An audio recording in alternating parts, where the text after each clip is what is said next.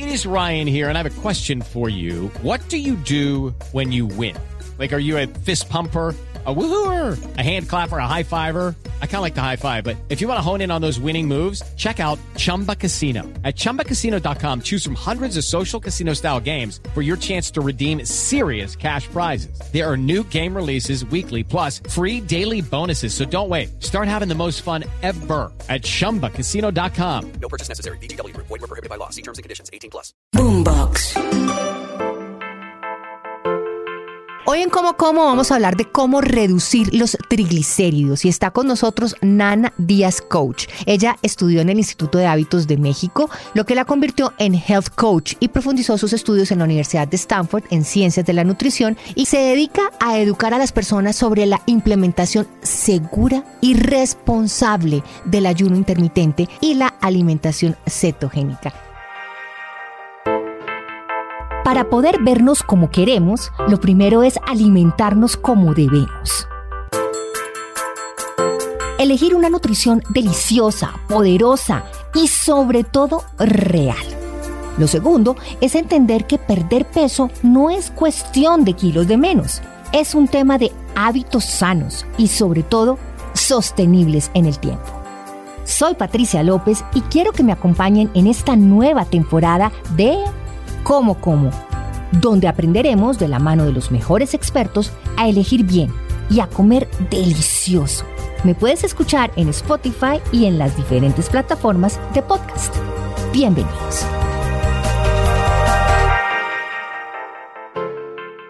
Está aquí con nosotros Nana Díaz Coach. Hola Nana. Hola Patri, ¿cómo estás? Mil gracias, mil, mil gracias por tenerme en cuenta. Bienvenida como como. Muchísimas gracias. Nana, vamos a hablar del tema de cómo reducir los triglicéridos. O sea, cómo puede uno a través de la alimentación reducir los triglicéridos. Mira, una de las cosas más bonitas que he sentido yo en estos últimos años que he estado como junto a, a toda esta información es tratar de, digamos, normalizar y aterrizar un poco esos términos que a veces nos resultan tan difíciles de entender. Por ejemplo, a uno le dicen colesterol, triglicérido, un perfil lipídico y uno queda como de qué me estás hablando. Eso lo manda el doctor y eso lo lee el doctor. Yo creo que tenemos un momento en la vida en que tenemos que relacionarnos mucho mejor con ese tipo de definiciones. Si yo te digo que el triglicérido es un compuesto químico obtenido al formarse estéreos de los tres grupos de alcohol de la glicerina con ácido, Oh, te quedas me dejas más perdida que hasta ahí. Total, uno queda absolutamente perdido. Pero si uno lo traduce a un lenguaje mucho más claro, que te dice que son un tipo de grasas que se encuentran en la sangre y que cuando se come el cuerpo convierte todas las calorías que no usas en triglicéridos, vamos entendiendo un poquito más. ¿Vale? Resulta que efectivamente esos triglicéridos cuando están elevados, porque hay que saber que es cuando están elevados, porque hay unos triglicéridos que en su medición son efectivamente saludables, digamos que cuando están elevados empieza a tener unos problemas en la salud, ¿vale? Porque se empiezan a formar endurecimiento de las arterias, posiblemente cardiopatías, un poco más allá vamos con la pancreatitis, diabetes, síndrome de metabólico, entonces toda esa cantidad de cosas hay que empezar a manejarlas desde un lenguaje normal y no entregarle todo este tema a los médicos. Entonces cuando tú tienes unos resultados con unos triglicéridos altos en sangre, tienes que empezar a cambiar de hábitos en la vida. Nana, pero te hago una pregunta. Cuando le dicen a uno que los triglicéridos, que el colesterol, que todo este tipo como de términos que efectivamente nosotros los seres normales y comunes no dominamos muy bien, pensamos inmediatamente que eso es consecuencia de comer grasas. Y yo a lo largo de este podcast, si algo he aprendido es que las grasas no hay que satanizarlas. Entonces mi pregunta es, ¿qué tanta relación tiene el consumo de grasas con los niveles de triglicéridos y de colesterol? Total, tienes toda la razón. De hecho, cuando empezamos nosotros las clases con los alumnos es, pero es que yo no como grasa, yo lo único que como es carbohidratos y, y la papa y la yuca y el plátano, ahí no hay grasas. Exacto, porque la transformación de ese tipo de macronutrientes se transforman en grasa. Entonces ahí está digamos, no el secreto, sino la gran revelación, porque realmente cuando yo empecé con este tema, para mí fue una revelación. Y yo, como así? ¿Y cómo así que el plátano? Claro, todo está en la dosis y la cantidad, pero cuando empezamos a ir un poco más allá, tenemos que entender en qué se transforman los alimentos. Definitivamente esto no es un tema de calorías, eso es un tema de información. ¿Qué información lleva cada alimento y cómo se traduce dentro de tu cuerpo y en qué se transforma? Definitivamente, como tú lo dices, las grasas saludables es una cosa muy distinta a las grasas saturadas trans o a las grasas hidrogenadas y eso son otro tipo de cosas. Por eso hay que empezar a entender, a educarse sobre esta cantidad de información que tiene la nutrición moderna que hoy en día nos está entregando. Y cuando uno empieza a consumir demasiadas, demasiados carbohidratos simples sobre todo, pues ahí hay un aumento importante de los triglicéridos. Nana, para que las personas nos entiendan cuando hablamos de esos carbohidratos simples, básicamente, ¿qué alimentos estamos mencionando? Perfecto. Los alimentos y sobre todo los carbohidratos se dividen en dos, simples y complejos. Los carbohidratos complejos son todas las verduras y las frutas bajas en carbohidratos, es decir, bajo índice glicémico y mucho contenido de fibra. Esos, esos se pueden utilizar de una manera adecuada, pero no son esos. Los carbohidratos simples son los que simplemente se transforman en glucosa, disparando insulina, elevando una serie de lípidos en la sangre. ¿Y los carbohidratos simples cuáles son? El arroz, la papa, la yuca, el plátano, el ñame, la avena, digamos los fritos, lo, que, lo que llamamos en, en, en, mi tierra la parva, que es todo lo que tiene que ver con la harina, todo lo que se puede comprar en una panadería. las refinadas, tú entras a una panadería y ese es el, el, el reino del triglicérido, por cómo actúan y cómo se transforman en sangre. Esa es la insignia que uno siempre debe llevar en la cabeza. ¿En qué se transforma este alimento cuando yo lo consumo? Eso es absolutamente trascendental. Nana, entonces podemos concluir que los alimentos que son ricos en grasas buenas, nada tienen que ver con el colesterol? Nada tienen que ver, absolutamente nada. O sea, si yo tengo el colesterol alto, tranquilamente puedo adoptar una dieta, digamos, que es básicamente la dieta que tiene grasas buenas. O sea, yo puedo comer chicharrón, yo puedo comer aguacate, yo puedo comer aceite de aguacate, yo puedo comer aceite de oliva, yo puedo comer aceitunas, etcétera, etcétera. Frutos secos, claro que sí, claro, de hecho los quesos grasos, porque es que también, insisto, aquí hay que entender en qué se transforman los alimentos y cuál es la ruta metabólica que activan, es decir, qué es lo que le dice tu alimento a tu cuerpo. Hay alimentos como los carbohidratos simples que le dicen a tu cuerpo, eleve grelina, que es la hormona del hambre, e inhiba leptina, que es la hormona de la saciedad, almacene grasa y desarrolle enfermedades autoinmunes. Esa es la ruta metabólica de un O sea, ese es el mensaje. yo me estoy comiendo una empanada y esa empanada le está diciendo a mi cuerpo, vas a tener más hambre en contados minutos. Esta empanadita te la vas a guardar toda en la barriguita porque no sabemos cuándo vamos a necesitar esa grasita, entonces ahí la vamos a tener guardada. Exacto, todo eso es la ruta, es la información. Por eso te decía, esto no es caloría, esto es información. ¿Y cuál es la información de la empanada? Esa que acabas de decir. ¿Cuál es la información de un chicharrón frito en su propia grasa? Completamente distinta. Vamos a nivelar la grelina, es decir, no nos va a dar hambre fácilmente. Vamos a subir los niveles de leptina, vamos a establecer un tema de saciedad dentro de nuestro cuerpo, vamos a convertir nuestra grasa en energía y nos vamos a alejar de las enfermedades autoinmunes. Lo que pasa, Pati, es que también hay que entender es que venimos de un sistema de creencias bastante complejo mm. y esto le resulta difícil a las personas. Entonces, cuando tú le hablas sobre esto sin profundizar, a uno lo consideran como, ¡Eh! ¿de qué estás hablando? Sí, claro, yo le entiendo, pero, pero escuchémonos. Pero además, eh, yo creo que mucha gente también tiene el conocimiento, pero les cuesta pasar del saber al hacer. O sea, yo creo que muchos saben que el azúcar es mala, muchos saben que las grasas trans y las grasas saturadas son malas, muchos saben que a veces esa empanada es mala, pero pasar del saber al hacer es lo difícil. Exacto. Y por eso existen profesionales o personas que activan, digamos, ese conocimiento a la acción, porque mucha gente se ha leído todos los libros que tú quieras. y más ahora que hay información por todos lados. Sí, exacto, que yo sigo a tal persona, es que yo hago esto y es que, y no logro. Claro, porque es que tú tienes que armar de rompecabezas y ese, ese rompecabezas además que tiene que ver con tu propia bioindividualidad, que llegas a una clase con una persona que sabe de esto y te la activa toda, pero esa acción hay que entender que eso es a través de una persona que lo sepa. Por ejemplo, lo normal, llegan muchas personas diciéndote, no, es que ya estoy haciendo el ayuno, ok, ¿cómo lo estás haciendo? No, pues yo dejo de comer, no, no, ayunar es aprender a comer. Y efectivamente lo que tú dices, esas grasas hay que saber cuáles son esas grasas, cómo comerlas, cómo cocinarlas. Todo eso es un saber absolutamente impresionante y que es vital a la hora de implementarlo, porque claro, llegan personas donde, no, yo he dicho todo lo que tú dices, pero, nada. todavía no. Pero nada. nada, antes se ha engordado. Nana, pero ¿cómo es ese aprender a comer para poder ayunar? Fácil. Digamos que hay que empezar con esa información de que la gente comprenda que esto no es un tema de calorías, que esto es un tema hormonal y que vas a manejar unas hormonas importantes como la insulina, como la grelina, como la leptina, como el glucagón y eso traducido a un lenguaje normalizado. Es decir, no lo que se puede decir, por ejemplo, de la traducción del triglicérido que uno dice, ¿qué es eso? Y cómo así que el glucagón y pero no entiendo.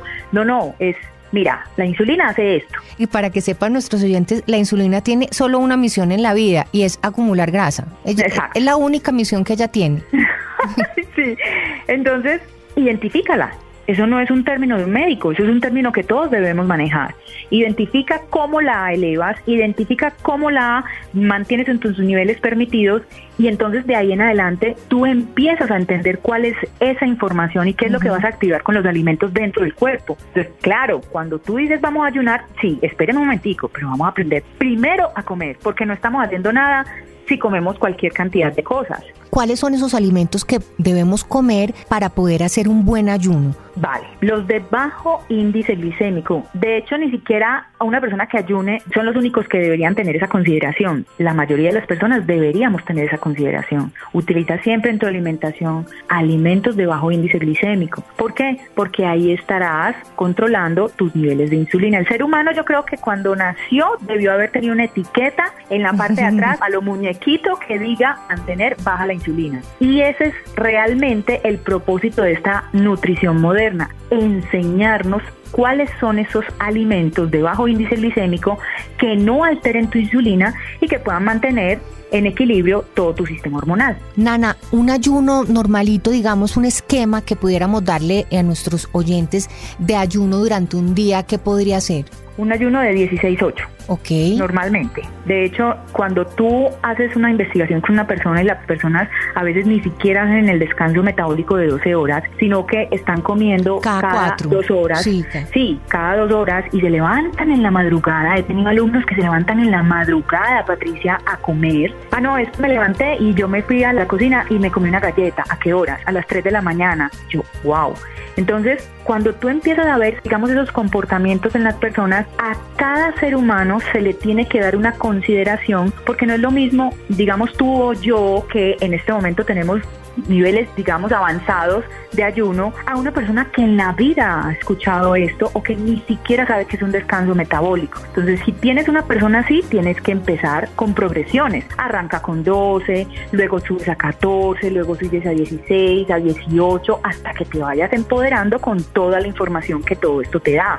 La energía, la concentración mental, el que efectivamente puedas controlar todo tu tema. Al principio le va a dar fatiga, al principio le va a dar, le va a dar duro, o sea, el cuerpo patalea, el cuerpo está pataleando porque lo están dejando aguantar hambre pues más horitas. Patri, eso es, tú no te alcanzas a imaginar aquí. Hay gente llorando, llora, porque es que si vas a atender a una persona, no sé, de la edad mía, 46 años, 46 años que hiciste lo mismo todos los días. Claro, y lleva 46 años haciendo lo mismo.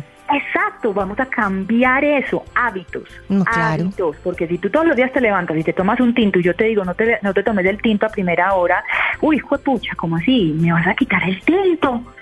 No, no, no, no, no, no te lo va a quitar, vamos a moverlo. Y eso genera rechazo en muchas mentes. Pero en ejemplo, en Ana, yo, entonces mi última comida es 6 de la tarde Tu última comida es a las 6 de la tarde. Sí, sí. Y dependiendo de cómo has- haya sido tu trasegar, es decir, cómo has, has llevado tu alimentación, si eres una persona que no hace ni siquiera un descanso metabólico, vamos a hacer 6, 6 de la mañana, es decir, 12 horas. ¿Vale? Sí. Y si eres una persona que va un poquito más avanzada, que dice, no, yo normalmente no desayuno, listo, a esa persona le puede hacer y servir un ayuno de entrada de 14, 16 horas. O sea, a las Terminamos- 12. Cerramos, sí, cerramos a las 7 o abrimos a las 9. Eso no importa, como hay que cerrar a las 8 y obligatoriamente hay que abrir a tal hora cumpliendo las horitas. No, puedes abrir, puedes cerrar antes o cerrar después, pero tienes que contar las horas, ¿vale? Y ese Entonces- desayuno que es el salir del ayuno, ¿con qué debería ser? con alimentos de bajo índice glicémico, porque Ujú. si tú estás con tu insulina, que ese es uno de los propósitos del ayuno, mantener como apagada la maquinaria, digámoslo de esa manera, apagada la maquinaria, y cuando llegas a hacer tu desayuno, tú le metes un nivel excesivo con una... O sea, un unos croissant, digamos. pancakes o unos croissants o un pastel de pollo. miel, y eso tiene frutas y eso tiene una cantidad de cosas. ¿Qué hiciste? Nada. Reventaste tu insulina.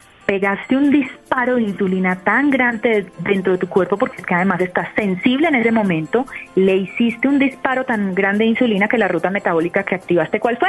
Almacenamiento. Almacenamiento, grasa. guardemos todo este pancake, hambre. toda esta miel, vamos a guardarla aquí en grasita. Y se suben los triglicéridos, que fue la primera pregunta que Claro, claro. Y, entonces, subieron los triglicéridos. en vez de comer esos alimentos, entonces, ¿cuál sería un buen desayuno típico para después de las 12 o 16 horas? Huevos. Huevos. Excelente. Aguacate. puedes ponerle unos quesos grasos y puedes ponerle hasta el pedazo de chicharrón. Ok. ¿Y, verduras? ¿Verduras frito. no? Claro, claro, claro. Para mí los fitonutrientes y los micronutrientes contenidos en las verduras son para mí indispensables. Hay otros personajes que dicen no, los digamos los carnívoros, porque las carnes rojas tienen, por ejemplo, un contenido y un perfil importante de vitaminas, minerales y aminoácidos. Pero yo estoy convencida y yo adoro las verduras. O sea, yo soy de las verduras y pongamos verduras porque hay unas cositas bien chéveres que nos ayudan dentro de todo el metabolismo. Y verduras, espárragos, champiñones, tomate, cebolla, pimentón, Cebolla. todo es que yo creo que nosotros con el tomatico y cebolla y el huevo ya con eso ya tenemos un buen desayuno balanceado para salir de ese, de ese ayuno intermitente. El café cuenta como desayuno, el té y todo, cualquier cosa así como líquida, el, el agüita con el vinagre de sidra. Claro, para, por ejemplo, una persona diabética. Un acto maravilloso que ella puede hacer para sí misma en el día es levántate, tómate en un vaso de agua una cucharadita de vinagre de manzana. Eso baja los niveles de azúcar en sangre y te puede permitir muchas cosas como aporte de probióticos. No, el vinagre de manzana para mí es la sensación. Yo la amo, sensación. amo el vinagre de manzana. Es más, estoy utilizándolo en las ensaladas, estoy utilizándola en muchas de las preparaciones que estoy haciendo, incluso en marinar algunos de los alimentos y me parece que también es muy muy bueno porque siento que me ayuda a digerir mejor los alimentos. No sé si es psicológico o qué, pero No, siento ajá. que me ayuda mucho a procesar los alimentos y no quedo como tan pesada. Total, Pati, ayer me pasaron una receta súper fácil. ¿Cómo hacer la cebolla caramelizada? Aceite de coco y vinagre de manzana. Yo dije, ¿qué? Uy, nana, hay que hacerlo, hay que hacer esa Yo receta. no te puedo creer, en serio, es que queda delicioso y dulce. Y yo, porque yo estaba preguntando, ¿y qué le pones? Stevia, alulot, ¿qué le pones? No, es que la, la- eh, claro, porque la, mm, la cebolla cuando se carameliza suelta unos azúcares. ¿Cómo te parece? Esa hay que hacerla. Hay que hacerla, hay que hacerla. Sí, sí, sí. Nana, y ya para terminar este podcast que ha estado deliciosamente entretenido y conversado, Nana Díaz Coach, ¿cómo come? Mira, pues yo baso mi alimentación en mi horario de ayuno. Entonces, mi primera comida del día es a las 9 de la mañana y cierro mi ventana de alimentación a la 1 de la tarde. Me voy así hasta el día siguiente, ¿vale? Y entreno en ayunas a las 7 de la mañana. Entonces, a las 9, ¿qué puedo desayunar? Por ejemplo, hoy que desayuné. Hice unas salchichas, dos huevitos, aguacate y me tomé un cacao en agua con stevia, stevia natural. Ese fue mi desayuno. Que almorcé un tocino, más aguacate y ensalada. Tiene que estar presente aceitunas y aquí se hace un- una especie de guacamole salsa para ponerle encima a la, Uy, a la ensalada, deliciosa. Entonces, esa es como mi rutina. Entre comidas no, no como para nada, porque trato de mantener esos dos disparos de insulina dentro de sus niveles permitidos, do- únicamente dos, y de vez en cuando hago 24 horas de ayuno. Pero esa normalmente es como mi rutina. Nana, voy a hacer una pregunta ñapa y es que me preguntaron acerca de las cetonas exógenas. ¿Esto para qué sirve y si son recomendadas? Bueno, mira, lo que pasa es que yo vengo de una formación de alimentación limpia, donde los suplementos que existen son suplementos basados en especias, en cosas muy puntuales. ¿Sí? Por ejemplo, en el caso de, del magnesio, que es un mineral que nosotros empezamos a perder cuando hacemos la alimentación cetogénica. Entonces, ese tipo de cosas puntuales. Las cetonas exógenas incrementan la cantidad de cetonas en el cuerpo, porque tú sabes que la alimentación cetogénica lo que hace es que a través del hígado empezamos a producir esos cuerpos cetónicos. Mm, Desde mi opinión, mi opinión, la alimentación cetogénica para mí es un estilo de vida, es un grupo de hábitos que te van a devolver a ti la energía y el estado de longevidad del cuerpo, ¿vale? Teniendo en cuenta eso, no solamente es la alimentación, es la luz natural que te proporciona a ti cetonas, es el ejercicio, el ejercicio estalla las cetonas, el sol, por ejemplo, la restricción de los carbohidratos que ya le hemos hablado, el sueño, el descanso despar- reparador, todo el tema del grounding, que es caminar descalzo en la tierra, el sauna, por ejemplo, es un potencializador Sí. de cetonas. Entonces, yo considero que si tú tienes este estilo de vida, ¿para qué cetonas exógenas? No las necesitas. No, ¿para qué? A menos de que exista un caso puntual de una persona que esté metida en un iglú y que no se pueda mover o que no pueda acceder a este tipo de cosas que nosotros estamos hablando en el estilo de vida de la alimentación cetogénica. Entonces hay muchas cosas desde la vía natural que nosotros podemos hacer, que son gratis, que simplemente es un cambio de hábitos, Patri, y que realmente nos llenan a nosotros de muchos cuerpos cetónicos. Y yo les recomiendo a ustedes que sigan a Nana Díaz Coach en Instagram, que tiene unas publicaciones muy buenas, tiene una información súper útil y sobre todo muy facilita de llevar para poder lograr esos objetivos que queremos de alimentación y sobre todo, como dice ella, de tener buenos hábitos y un estilo de vida sano. Nana, mil gracias por estar aquí en Como Como. No, con muchísimo gusto y todo el amor del mundo. Un abrazo gigante y hasta la próxima. claro que sí, ok. Chao, chao. Gracias, ok.